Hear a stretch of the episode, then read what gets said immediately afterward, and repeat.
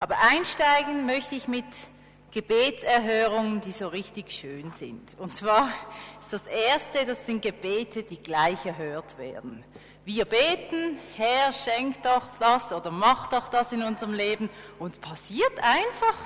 Das sind doch richtig so Freudenmomente in unserem Leben. Wir fühlen uns Gott ganz nah, wir fühlen uns gesegnet, wir fühlen uns in unserem Glauben bestätigt und ich denke, diese Erlebnisse sind ganz wichtig für uns im Glauben, denn sie geben, geben, uns wieder so Schub zum Vorwärtsgehen und wir sprechen mit anderen darüber und sind wieder so richtig ermutigt.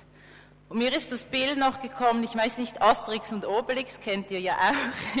Und da gibt's ja den Trubadix, der singt immer und dann regnet's, oder? Wo er ist, sonst regnet's nirgends, nur dort, wo er steht.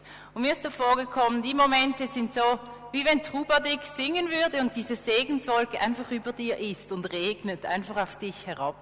Und du fühlst dich von Gott einfach so gesegnet. Und die kennzeichnen sich auch diese Erlebnisse dadurch, dass Gott eben eingreift. Das ist jetzt ein wichtiger Begriff. Da greift Gott spürbar ein. Wir bitten, er gibt. Und er macht das von Herzen gern, weil er uns einfach von Herzen gern eine Freude macht. Erste Art von Gebetserhörung. Die lieben wir wahrscheinlich am meisten auf den ersten Blick. Dann zweite Art, schon ein bisschen herausfordernd, das sind Gebete, die verzögert erhört werden. Wir beten und es geht eine gewisse Zeit und dann kommt eine Antwort. Und das Warten ist hier eine entscheidende Komponente. Wir müssen warten. Und die Bibel ist voll von solchen Beispielen. Also spontan kommt einem gerade Abraham in den Sinn, Riesenverheißung, du wirst ein Volk haben wie Sand am Meer, Sterne am Himmel. Was passiert zuerst? Einfach mal nichts. Und sein erster Sohn kommt mit über 100 Jahren. Aber das Gebet wurde erhört, einfach viel später. Oder auch die Hanna, sie hat sich von Herzen ein Kind gewünscht, jedes Jahr zum Tempel, immer wieder gebetet, schenkt mir einen Sohn. Eines Tages ist es passiert, aber sie musste darauf warten. Also das war eine Glaubensprüfung. Wir werden da wirklich in unserem Glauben auch geprüft. Aber wenn es dann passiert, dann ist es ein Riesenjubel, weil dann greift eben Gott auch wieder ein. Wir spüren, wir mussten warten, aber wir sind mit Gott durch diese Zeit durchgegangen. Und Gott, ja, irgendwie das Warten und Verzichten, das hat bei Gott eine wichtige Komponente, immer wieder. Und ich weiß noch mein, also ein eigenes Beispiel, mein erster Kassettenrekorder, da habe ich so gespart darauf. Ich habe jeden Cent auf die Seite gelegt und das war so ein Riesending, so weiß mit so mit, weiß nicht, ich glaube blau und gelben Streifen. Ich fand den super und ich habe einfach alles gespart für diesen Kassettenrekorder und schlussendlich konnte ich ihn kaufen und wenn ich ihn gerade bekommen hätte, ich glaube, ich es nicht, hätte es nicht so toll gefunden. Aber durch das Warten wurde wie die Belohnung noch größer. Und ich denke, manchmal ist es bei Gott auch so. Je länger wir warten müssen, umso größer ist die Freude und die Belohnung nachher. Aber Gott greift also auch hier ein. Genau. Jetzt wird es schon noch ein bisschen schwieriger. Es gibt auch Gebete, die anders erhört werden. Wir beten für etwas und Gott antwortet schon, aber nicht so, wie wir es gedacht hätten. Wir haben so unsere konkreten Vorstellungen, was denn jetzt gut wäre. Und Gott hat seine Vorstellungen, wie es eben noch besser ist. Und das ist, fordert uns manchmal heraus, weil wir finden, hey Gott, aber ich habe es doch genau so gedacht und du machst es jetzt so. Das ist eigentlich nicht so, wie ich es erwartet hätte. Also da müssen wir auch immer wieder Wünsche loslassen und sagen, okay, du bist Gott, du weißt es besser, ich vertraue dir. Aber es fordert uns doch auch heraus. Also es sind manchmal nicht nur einfache Momente. Aber wir feiern in vier Tagen Weihnachten und ich dachte, eigentlich war Weihnachten für einige Leute auch eine ziemliche Enttäuschung. Sie haben sich gefreut auf einen Erlöser, auf den Heiland, Sie haben gedacht, jetzt kommt einer, der befreit uns aus der römischen Herrschaft. Sie waren ziemlich unterdrückt, haben gedacht, jetzt, kommt er, mit Gewalt wird er diese niedermachen. Und was passiert? Nichts. Ein Kind in der Krippe und am Schluss stirbt am Kreuz. Es war so anders der Plan Gottes. Und man muss fragen, war es anders? Waren die Leute enttäuscht? Ja, War in ihren Erwartungen nicht erfüllt? Ja. Aber war der Plan Gottes perfekt? Ja, aber anders. Und wir müssen immer wieder denken, Gott sieht so viel weiter als wir. Wir sehen so, flutsch, gerade bis hier. Und Gott sieht die ganze Menschheitsgeschichte. Er sieht unser ganzes Leben auf einmal. Und er weiß so viel besser, wann was richtig für uns ist. Manchmal schwierig für uns zu verstehen, aber schlussendlich kommt ein Riesensegen daraus. Also dritte Art von Gebetserhörungen. Gott greift ein, aber anders. Aber auch hier das Eingreifen Gottes. Okay, erste drei Gebetserhörungen klar. Weil jetzt kommt die vierte. Da müssen wir jetzt ein bisschen genauer anschauen. Das war jetzt ein bisschen das Intro, das nette Intro. Das sind die Gebete, die scheinbar nicht erhört werden. Und hier habe ich etwas ganz Neues entdeckt von Gott. Also mir hat die Predigt wieder mal am meisten selber gebracht, weil ich habe gemerkt, hey, diese Kategorie scheint vielleicht manchmal äh, hoffnungslos zu sein, aber es steckt so viel Hoffnung drin. Und sind aber wirklich Situationen, wo hart sind für uns, weil wir beten und beten und Gott, er schweigt einfach. Und wir bitten ihn inständig um Hilfe und kommt nichts. Und Gott scheint so weit weg zu sein und irgendwie alles andere als nahbar zu sein. Und ehrlich genommen, wir fürchten uns doch auch vor diesen Momenten. Das sind keine angenehmen Momente. Und wir fürchten uns auch, das zuzugeben, vielleicht manchmal. Und die Fragen wie, ist es Gott eigentlich egal? Oder weiß er nicht, wie er mir helfen soll? Oder, weiß, oder liebt er mich eigentlich gar nicht richtig? Solche Fragen kommen in diesen Momenten. Und wir fühlen uns ein wenig wie die Jünger am Kar-Samstag. Kar-Samstag ist ein Tag nach Karfreitag. Jesus ist gestorben. Und ihr könnt euch vorstellen, das war eine riesen Herausforderung für die Jünger. Die haben Tag und Nacht mit Jesus zusammengelebt und jetzt ist ihr Rabbi und ihr Freund tot. Und das war eine Zeit der Orientierungslosigkeit. Es war für sie wie ein Niemandsland zwischen Frage und Antwort. Und so fühlen wir uns das manchmal, so irgendwie Frage, Antwort, irgendwo zwischendrin. Aber sie mussten das auch aushalten. Der Himmel schwieg an diesem Tag. Kar-Samstag schien wirklich ein hoffnungsloser Tag zu sein. Und ich möchte mit euch anschauen, was kann ich nun in diesen Situationen tun? Bin ich dem völlig ausgeliefert? Wie werde ich nicht verbittert? Es kann mich auch verbittern und zynisch machen. Es kann mich sogar dazu bringen, dass ich sage, hey Gott, wenn du so, dann ich auch so. Also so ein bisschen beide wenden sich voneinander ab, weil es für mich so scheint. Und das möchte ich mit euch in vier Punkten anschauen. Wie lasse ich mich auf dieses Schweigen ein? Ich kann mich wehren dagegen, sagen, du musst reden, du musst reden. Ich akzeptiere das Schweigen nicht oder ich kann mich eben auch auf dieses Schweigen einlassen. Und da gibt es ein paar Tipps, die einem vielleicht helfen. Und das erste ist, dass man die Auferstehung nicht beschleunigt. Was meine ich damit? Zeiten, in denen Gott schweigt, können uns wirklich aus der Bahn werfen. Und wir haben Angst davor zu warten, bis Gott eingreift. Und wir fürchten uns vielleicht sogar davor, auch diesen Schmerz in der Öffentlichkeit zu sagen und sagen, hey, ich habe das Gefühl, Gott hat mich verlassen. Und so stehen wir oft in der Versuchung, wie den Kar-Samstag zu überhüpfen, wie einen Schritt weiter zu machen. Wir lassen diesen Kar-Samstag aus und wir hechten eigentlich innerlich schon zum, äh, zum Ostersonntag, zu der Auferstehung. Wir wollen diesen Schmerz nicht aushalten. Und darum suchen wir nach schnellen Lösungen. Wir suchen irgendwie Entlastung, um einfach diesen Schmerz nicht zu haben. Und manchmal fällt, oder ich bin nicht so viel an Beerdigung gewesen bis jetzt in meinem Leben, ein paar wenige, aber es fällt einem auf, da wird so oft so hoffnungsvoll gesprochen, dass der Verstorbene jetzt bei Jesus ist und dass es ihm gut geht und dass wir auch mal dort sein werden dass mal alle im Himmel tanzen werden und so diese Hoffnung. Und ich denke, das ist ganz wichtig in diesen Momenten. Aber gleichzeitig muss auch Platz haben, dass wir einfach verzweifelt sind und Wut haben Und diese unguten Gefühle in uns, die müssen Platz haben und dürfen nicht zu schnell mit Hoffnung zugedeckt werden. Ja, du musst jetzt halt wieder Hoffnung haben. Ich denke, wir müssen dieses Chaos dann, dieses Gefühlschaos auch aushalten. Weil die Jünger mussten es aushalten und sogar Jesus musste es aushalten. Er ist am Kreuz gehangen und hat sich von, von Gott verlassen gefühlt. Gott hat nicht eingegriffen in diesem Moment, aber Jesus musste auch dieses aushalten. Er konnte auch nicht direkt zum Ostersonntag gehen. Er musste diesen Moment durchstehen. Genau. Das ist der Punkt 1. Wir lassen uns auf dieses Gefühlschaos eben ein.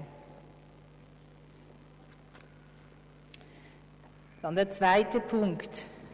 Wir suchen das Bethanien auf. Bethanien, das ist nichts zum Essen, sondern das ist ein Ort, ein spezieller Ort. Und wenn Jesus schweigt oder wenn Gott schweigt, dann hilft es immer wieder daran, sich zu erinnern, was Gott einmal getan hat im eigenen Leben. Wir schauen sozusagen auf die sieben fetten Jahre, als wir Gott ganz gut gehört haben und Prophetien bekommen haben und so weiter, da können wir zurückschauen auf diese. Und diese geben uns dann wieder Kraft, um diese dürren Jahre eben auch zu überstehen. Und wir müssen diese Orte wieder aufsuchen, die uns einmal Kraft gegeben haben oder wo wir Jesus mal speziell erlebt haben. Das gibt so Orte in unserem Leben. Ich denke, jeder von euch hat solche. Und zu der Zeit Jesus war eben Bethanien so ein Ort. Müsst ihr euch vorstellen, da wurde Lazarus von den Toten auferweckt, also ein Riesenwunder.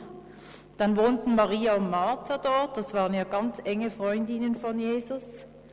Dann hatte Simon der Aussätzige, Aussätzige eine Woche vor dem Tod von Jesus noch ein großes Fest veranstaltet dort.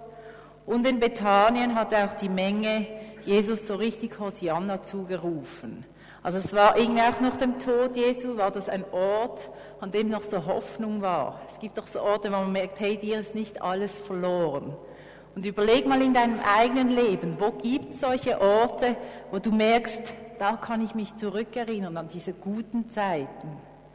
Und für mich ist das zum Beispiel dass ich in meinem Tagebuch lese. Mache ich dann oft so, wenn es mir so schlecht geht oder ich Gott nicht verstehe oder nicht höre, dann lese ich darin und merke, ich schreibe nicht jeden Tag rein.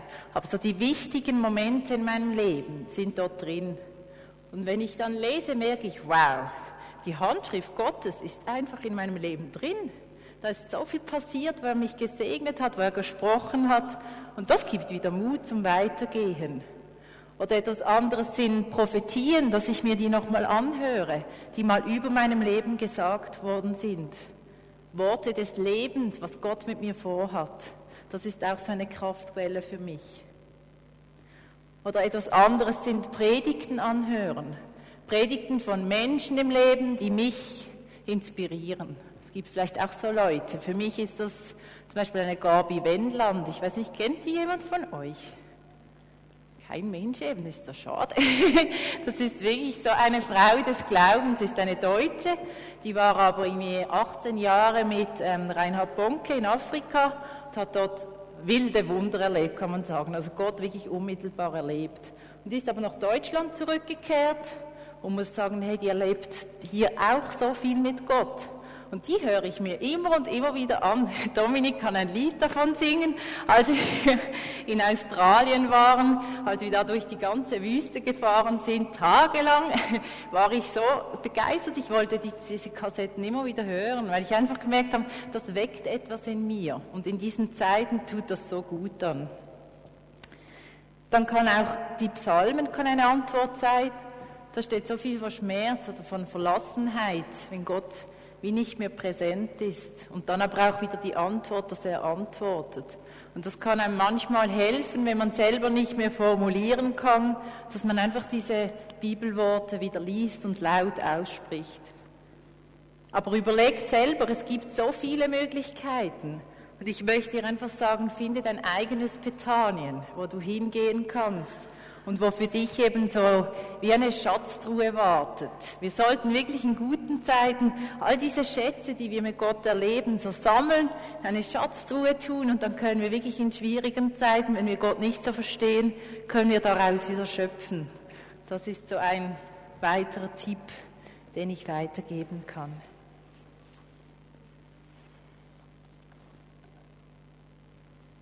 Genau. Dann ein Punkt, der mir auch sehr am Herzen liegt. Und das ist Ermutigung und Trost bei anderen Menschen finden. Ich glaube, manchmal ist der einzige Ort, wo wir noch Hoffnung finden, ist bei anderen Menschen. Und ich glaube, auch Menschen sind die Sprache von Gott sehr oft. Es ist die Sprache von der Liebe von Gott.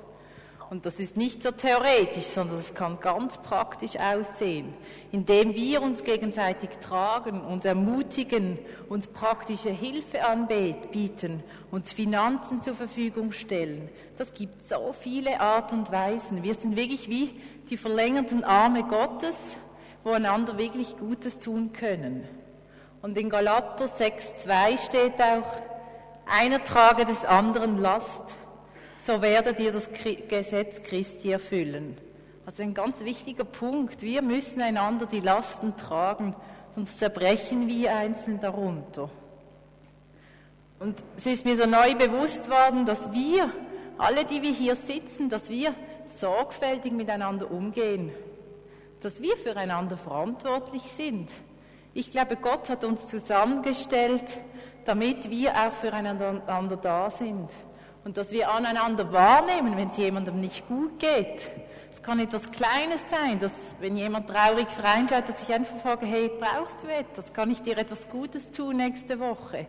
Oder einen Brief schreiben oder es gibt ja tausend Möglichkeiten, wie man sich Gutes tun kann. Aber ich habe gedacht, das ist eine Verantwortung, aber auch eine schöne. Wir dürfen die Werkzeuge Gottes füreinander sein.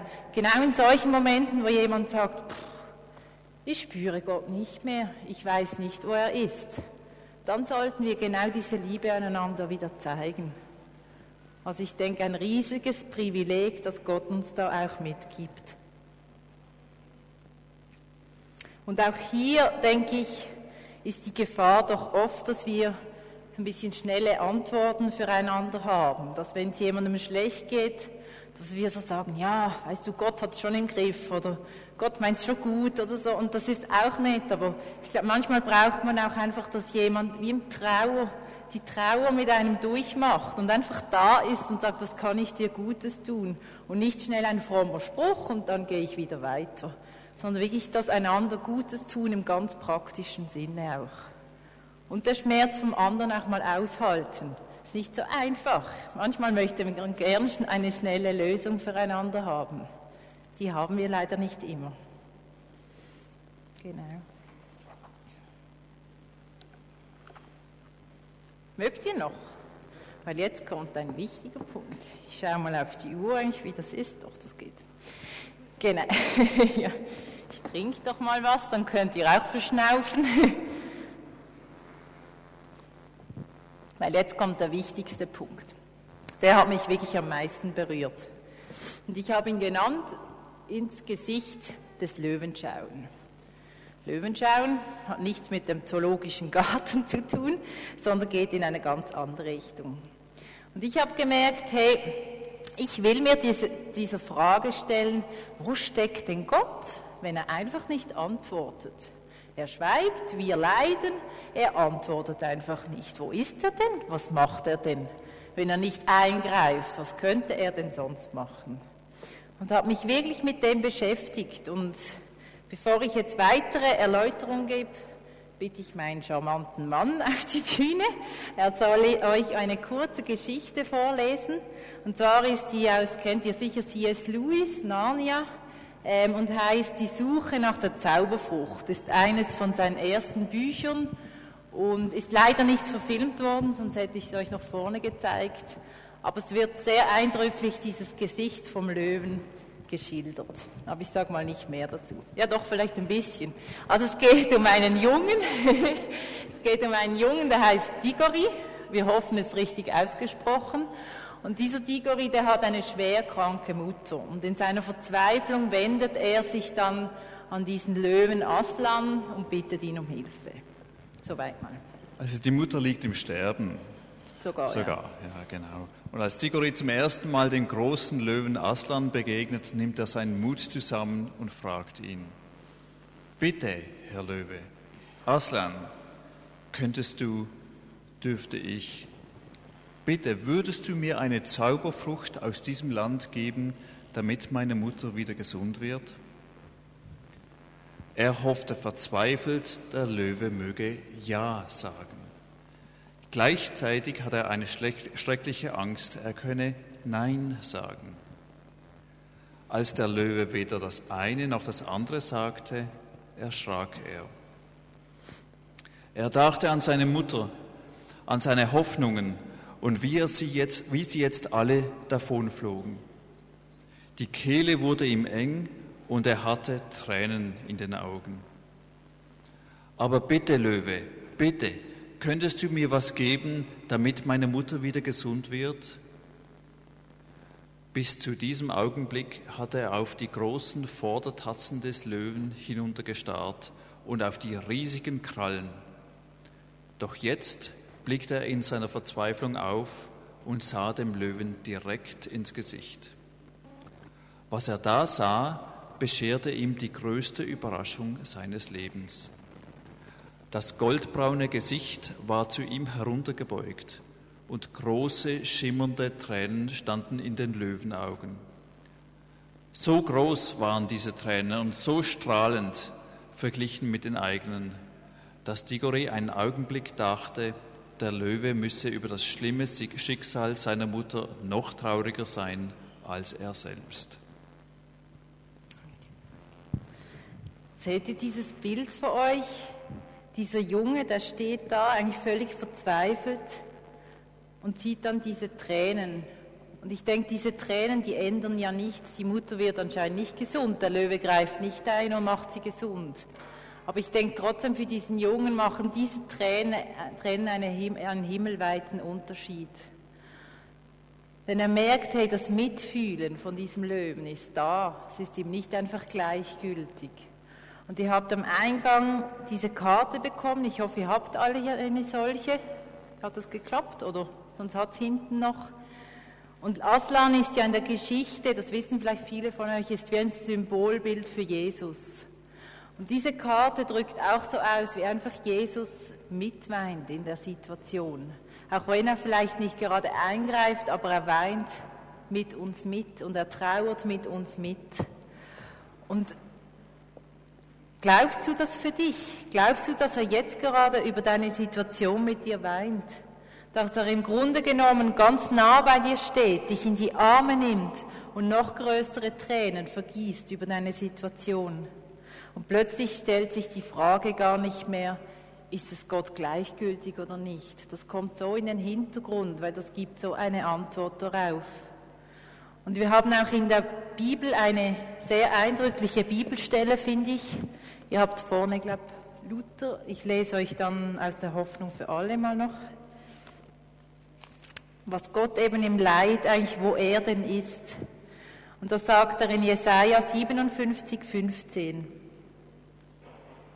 Ich, der Hohe und Erhabene, der ewige und heilige Gott, wohne in der Höhe im Heiligtum.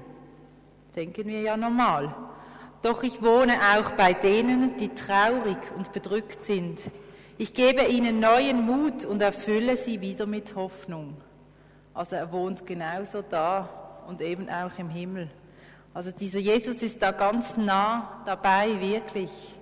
Und vielleicht, diese Tränen können vielleicht nicht deine intellektuellen Fragen lösen, warum jetzt Gott nicht eingreift. Und manchmal macht es gerade noch schwierig, wenn wir denken, er ist so traurig über die Situation, aber er macht nichts.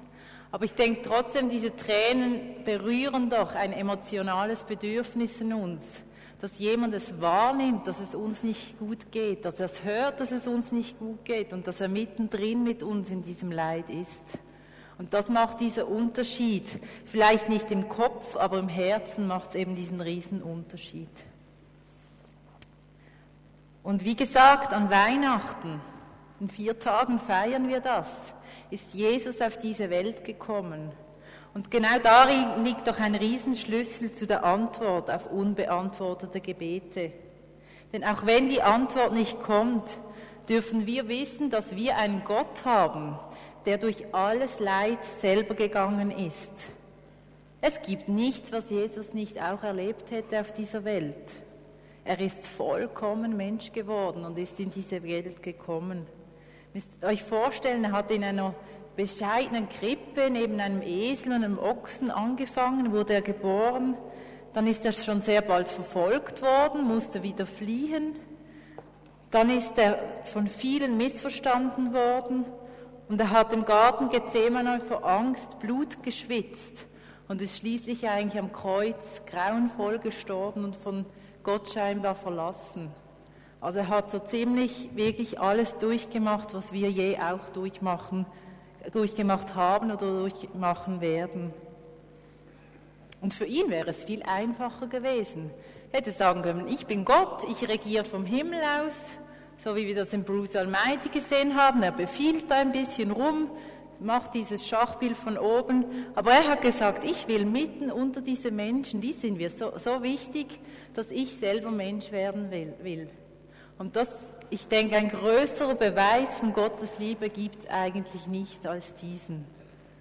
Und das macht das Christentum auch so einmalig, denn in keiner Religion ist Gott so nahbar geworden. Und dies ist einfach ein Ausdruck von purer Liebe. Das dürfen wir wirklich genießen und dürfen wir für unsere Situation auch in Anspruch nehmen. Genau. Und speziell ist auch, dass wir in diesem Moment erleben, dass es gar nicht unbedingt die Erfüllung von äußerlichen Wünschen ist, die uns immer glücklich macht, sondern vielleicht ist es genau in diesen Momenten, weil Gott nicht eingreift und unsere Wünsche erfüllt. Es dieser tiefe Friede, der fast noch wertvoller ist, als wenn Gott immer das tut, was wir gerne hätten. Weil das stärkt diese Beziehung und wir fühlen uns einfach getragen in jeder Situation. Genau, so viel mal dazu. Jetzt möchte ich eine kurze Zeit machen, wo wir einfach still sind und du kannst einfach vor Gott kommen oder darfst einfach nochmal über das nachdenken, was ich jetzt gesagt habe oder das Bild vorne nochmal anschauen. Und überleg dir doch, brauche ich heute Abend vielleicht genauso eine Ermarmung? Vielleicht bist du hier und merkst, hey, ich bin in einer Situation, ich komme nicht weiter. Und ich brauche genau diesen Jesus, der mich einfach mal in die Arme nimmt und mit mir mitweint. Und während, also überleg dir das, möchte ich das? Und wenn du es möchtest, dann komm doch nachher, während der Chor ein Lied singt, nach vorne hier. Manchmal hilft es, wenn wir einen Schritt zumachen auf Jesus und sagen, ich will das wirklich. Und der Chor singt uns ein Lied, da geht es darum, Einige haben es vielleicht schon gehört an der Gospel Night, da hat jemand fast aufgegeben, war nah an einer Depression und wirklich war ganz am Ende seines Lebens. Und dann heißt es aber, but God kept me, also Gott hat mich gehalten. Er war drin in dieser Situation und er hat mich eben nicht fallen gelassen. Und wenn du das heute für dich in Anspruch nehmen willst, dann singen wir dir das hier vorne zu, dass das für deine Situation auch Realität wird. Also überleg dir doch einen Moment in der Stille, was möchte ich? Vielleicht möchtest du Gott auch einfach danken oder etwas auf die Karte schreiben. Das ist ganz offen. Und wenn der Chor dann nach vorne kommt, oder ich komme auch noch mal schnell nach vorne, dann kannst du wirklich diesen Moment nutzen, um diesen Schritt auf Jesus zuzumachen. Okay, Moment der Stille und dann mit dem Chor.